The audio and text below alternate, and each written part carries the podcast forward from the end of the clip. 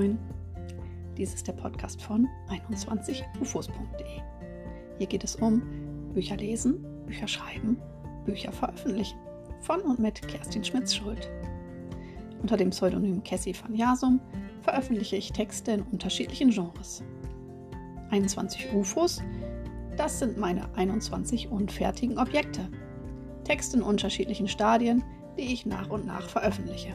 Mein Lebenswerk. Auf diese Reise nehme ich dich mit. Außerdem unterhalte ich mich mit unterschiedlichen Menschen aus der Buchbubble. Schön, dass du dabei bist.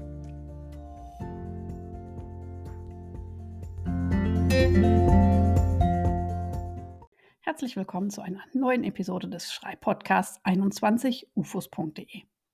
In der heutigen Episode geht es um das Thema in vier Schritten zum Schreibort. Ich habe ein neues Arbeitszimmer. Klingt nicht spektakulär, aber du kannst dir gar nicht vorstellen, was das für mich bedeutet. In den vergangenen Jahren habe ich zwischen einem Bad und zwei Kinderzimmern in einem Durchgangsraum gesessen und geschrieben, Podcasts und Videos aufgenommen, ja, Meetings abgehalten und so weiter. Es versteht sich von selbst, dass das nicht einfach war, wenn du meine Veröffentlichungen verfolgt hast. Nun habe ich also endlich einen Raum, dessen Tür ich nach Belieben schließen kann. Juhu! Vielleicht sehnst du dich auch danach. Vielleicht sitzt du an deinem Küchentisch, um zu schreiben, auf deinem Sofa oder Bett oder weichst in eine Bibliothek oder ein Café aus. All das kenne ich auch. Meine Texte sind im Lauf der Jahrzehnte an den verrücktesten Orten entstanden, unter anderem an einem Küchentresen auf Teneriffa, was nicht zu meinen schlechtesten Erinnerungen gehört. In meinem Schreibtipp-Video auf Instagram habe ich dir am Mittwoch bereits mitgegeben, dass der Ort nicht perfekt sein muss, um mit dem Schreiben zu beginnen. Ich will nicht sagen, dass es eine Ausrede ist, wenn dich deine Umgebung vom Schreiben abhält, aber du kannst einiges tun, um sie so umzugestalten, dass du trotz widriger Umstände in den Schreibflow kommst. Heute gibt es ein paar vertiefende Anregungen für dich. Schritt 1. Träume konkret. Wie sieht dein liebster Schreibort aus? Spinne einfach mal herum. Es können ganz wilde Orte sein, die aktuell undenkbar sind. Ich hätte beispielsweise gerne eine hypermoderne Schreibhütte am Ende eines langen Gartens, ein Kubus aus Holz und Glas, in dem nichts Platz hat, außer mein Schreibtisch, ein Sessel und Bücherregale, versehen mit einem ultraschnellen Internetanschluss. Okay, ein Bad darf auch noch rein und eine kleine Teeküche. Aktuell ist dieser Traum, ja, ein Traum, illusorisch. Aber es ist ein toller Traum. Wie sieht dein idealer Schreibort aus? Schreibe es auf, male es, schneide Fotos aus Katalogen aus, erstelle eine Collage oder eine Pinnwand auf Pinterest. Sieh dir dein Werk an.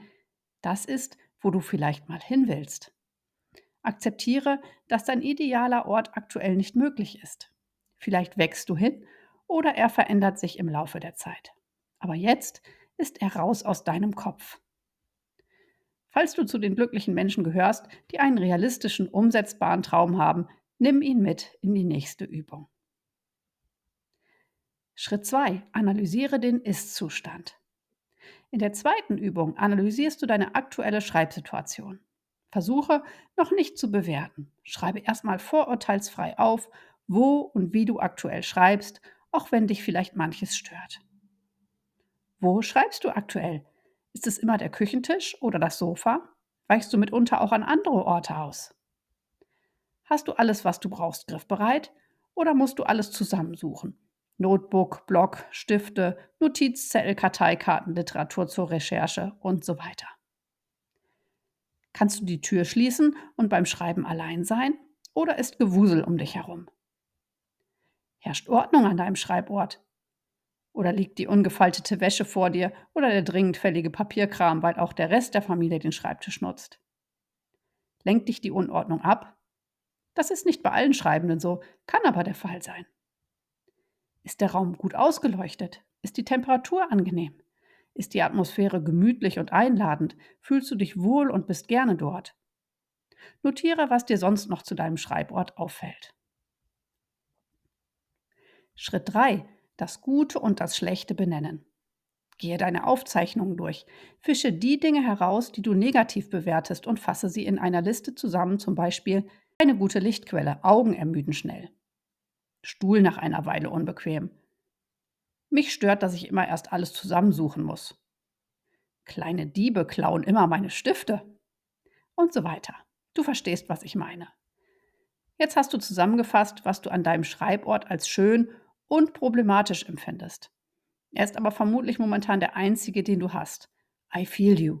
Auch ich habe teils unter sehr schwierigen Bedingungen produziert und musste damals sogar meine kleine Tochter und mich von den Tantiemen über Wasser halten. Was ich dir sagen möchte, lass dich nicht vom Schreiben abhalten, auch wenn der Ort nicht perfekt ist. Schritt 4. Verändern, was veränderbar ist.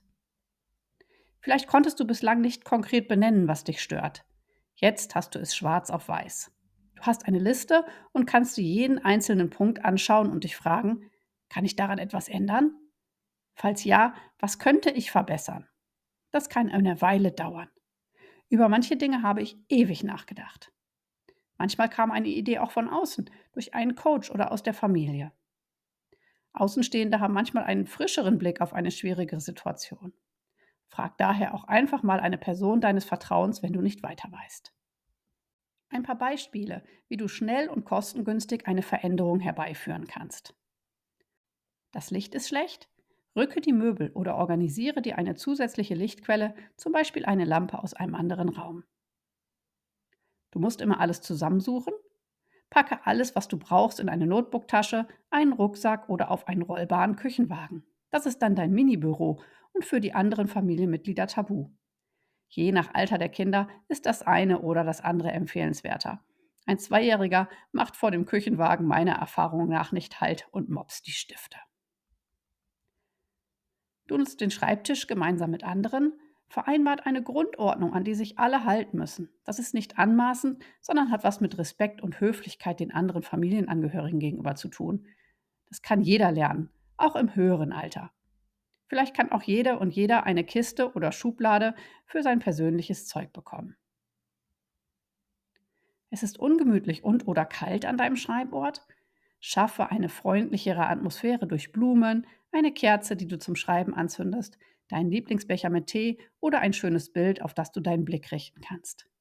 Eine Kuscheldecke oder ein erwärmtes Kirschkernkissen können auch helfen. Lege dir vor Beginn deiner Schreibzeit alles zurecht. Warte nicht ab, bis dir ungemütlich wird, denn dann hast du schon eine Unterbrechung provoziert.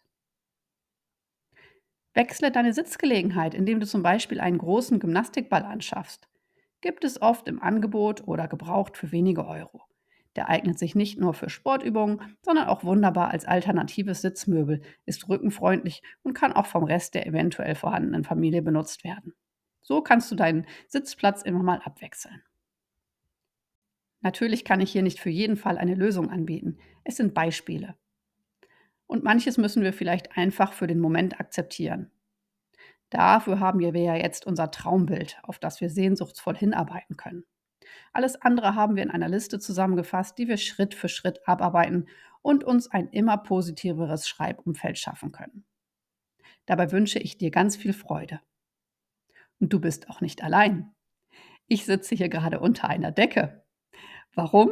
Weil es in meinem noch sehr kargen und etwas ungemütlichen neuen Arbeitszimmer so halt, dass ich hier ein wenig äh, unter der Decke versuche, den Hall abzufedern, damit diese Podcast-Episode für dich auch hörbar ist. Also ich habe hier auch noch einiges zu tun.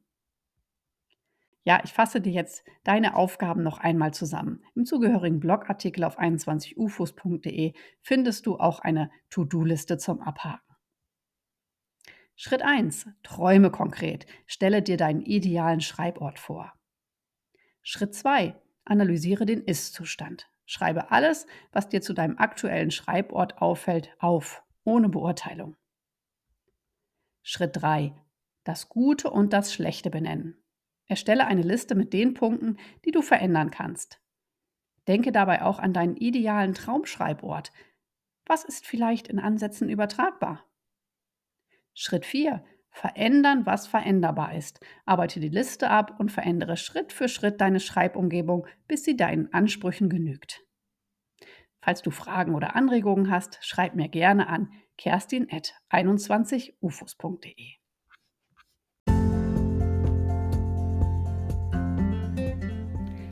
Damit verabschiede ich mich für heute. Vielen Dank fürs Zuhören. Folge mir gerne auf der Plattform deiner Wahl und hinterlasse mir eine Bewertung. Vielleicht bis nächste Woche, deine Kerstin Schmitz-Schuld von 21ufos.de.